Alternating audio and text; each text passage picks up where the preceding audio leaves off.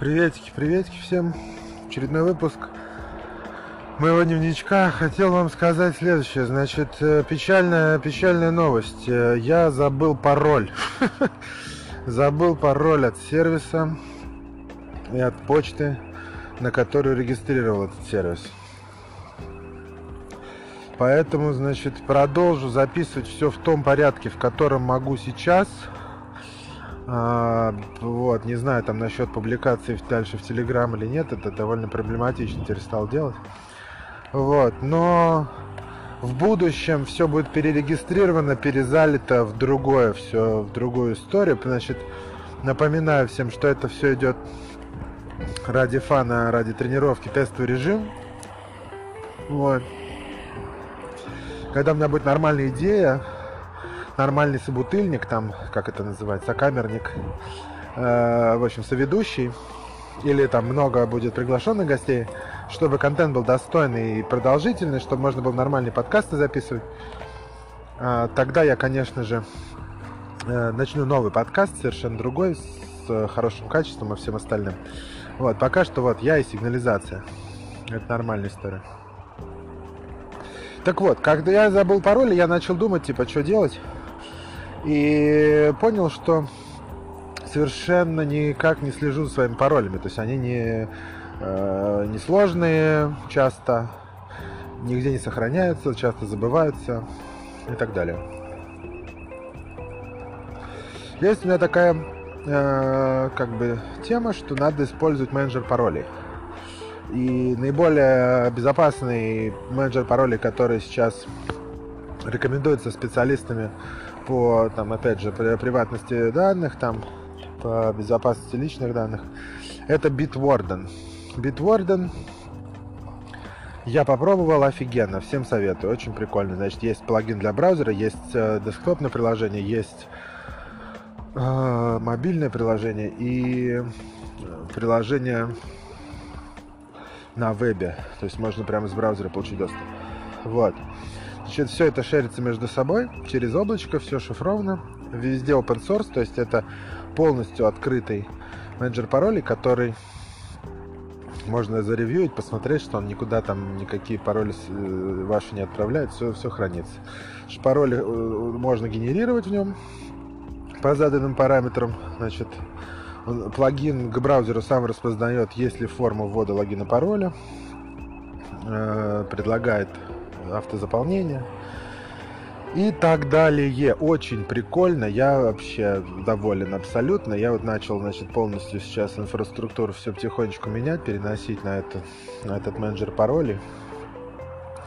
Для того, чтобы ничего больше не забывать. Иметь все аккаунты, а, значит, все, все, чтобы было сохранено в одном месте. Очень удобно.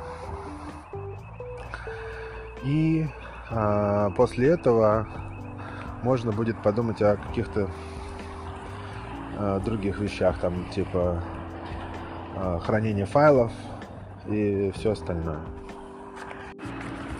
Вот что еще хотел сказать. Короче, поставил себе винду я. Разорился, купил э, лицензионную винду и установил себе, значит, э, потому что Linux это, конечно, прикольно, но не сейчас. То есть как показала практика, невозможно на 100% эффективно э, что-то делать и при этом учиться. То есть э, я же Linux особо не знаю, я все читаю, пытаюсь там выяснять, как сделать то, как сделать это, решаю какие-то бытовые проблемы там, которые возникают. И получается, что я очень много времени трачу на то, чтобы просто э, разобраться там, как работает это, как работает то, там, как найти файл, как там Э, что-то там конфиги подправить там и так далее. То есть это прикольно в плане там заданий выходного дня там для себя, но когда мне нужно в этот же самый момент там условно докер э, разворачивать и писать там приложение, я не могу это сто процентов времени этому уделять, потому что я почему-то занят какой-то фигней там с настройками своей операционной системы. Поэтому поставил себе пока что винду обратно вот. Но хочу сказать, что десятка мне очень нравится. Я вот уже сколько, получается, года, наверное, два ей пользуюсь. Или три. Вот, и везде, как бы во всех областях этой десятки я нахожу улучшения по сравнению с предыдущими версиями. Это гораздо более стабильная, очень интересно там а, сделаны все настройки пересмотрены, интерфейсы, везде все доступно, очень хорошо. Сейчас еще они а, свой браузер, там Microsoft Edge меняет на Chromium, да, более, более новый. Браузер можно скачать, он, правда, не идет по дефолту и не приходит с обновлением, насколько я понимаю. Его нужно выкачивать отдельно, но посмотрим, может быть, они это поменяют, или это сейчас в тестовом режиме, или что, я не знаю. Вот, а, а так э, по вполне себе операционка превратилась в нормальную систему. Но, как известно, Microsoft поменял свою политику. Они раньше полный проприетар там и все остальное. Сейчас они интегрируются с Linux очень серьезно. И там э, были какие-то анонсы, что будет прям все зашибись. Поэтому будем смотреть. Вот, да и по безопасности я хочу сказать, что я все отключил, всякие там локации, передачу данных, там сбор э, статистики и все остальное, и, и, и теперь чувствую себя прекрасно. Firewall э, буду ставить еще э, дополнительный, чтобы контролировать свой трафик, да и в общем все. И это очень э, прикольно, что при этом можно э, ну, типа, не заморачиваться установкой Linux на доступную систему,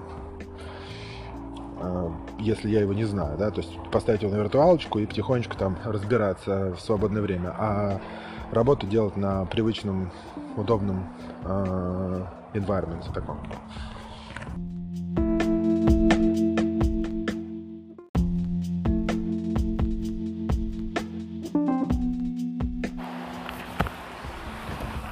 Много кто говорил уже на эту тему, но мне тоже хочется вставить своих 5 копеек. Очень много стало стриминговых сервисов. Сериалы выходят на совершенно разных платформах, за которые все надо платить. Там и YouTube, и Amazon, и, э, этот, и Netflix, и все, и все подряд. И, и даже уже отдельные студии, там типа HBO, начали э, то, тоже предоставлять. Не то, что начали, они тоже предоставляют, там можно подписку оформить, там что-то смотреть невозможно за все платить, да, и вот все эти платформы, они борются за аудиторию за счет эксклюзивов, они выпускают какие-то очень большие сериалы, вкладываются в, в их маркетинг и надеются, что именно к ним придет аудитория. А, слушайте, ну история с эксклюзивами, она существует довольно давно на приставках. Вот есть там PlayStation и Xbox, и каждый год они анонсируют, какие на них будут эксклюзивы, да, и, и типа э, тем самым привлекая аудиторию к покупке нового поколения э, приставок, чтобы играть именно в эти эксклюзивы. Но, э, соответственно, люди, которые это делают, они поощряют, например, создание вторых частей, да, продолжений. То есть люди и поиграли там в, в игру, и они их, типа, хотят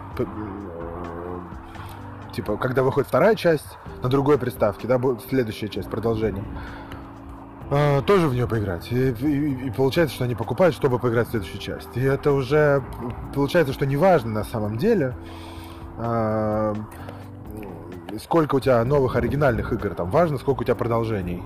Продолжения тоже должны быть более-менее качественные, конечно, но сам факт, что типа дай дорогу молодым, нет? Ну, типа, или там дай дорогу новым идеям. Их нет. И они, ну, нет у больших разработчиков. Большие разработчики все сконцентрированы на производстве чего-то такого. И это очень печально. Это очень сильно раздражает.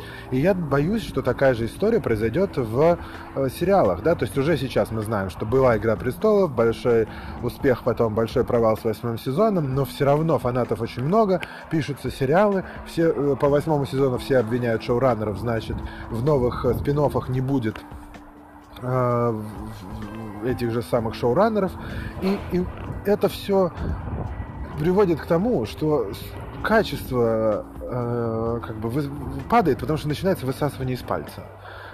Ну, нужно быть не хуже, чем тот-то, не хуже, чем это. Это очень сильно раздражает. Не знаю, куда переходить. Нужно куда-то куда-то переходить. Я вот, например, на Ютубе не смотрю никаких крупных шоу. Смотрю только частные, да, то есть я, я, только независимые. Если это э, какая-то компания там что-то делает, то это сразу, сразу нет, потому что это получается какое-то говно. Вот, поэтому YouTube это более-менее свободная еще площадка. Но в, в стриминге я не понимаю, что делать.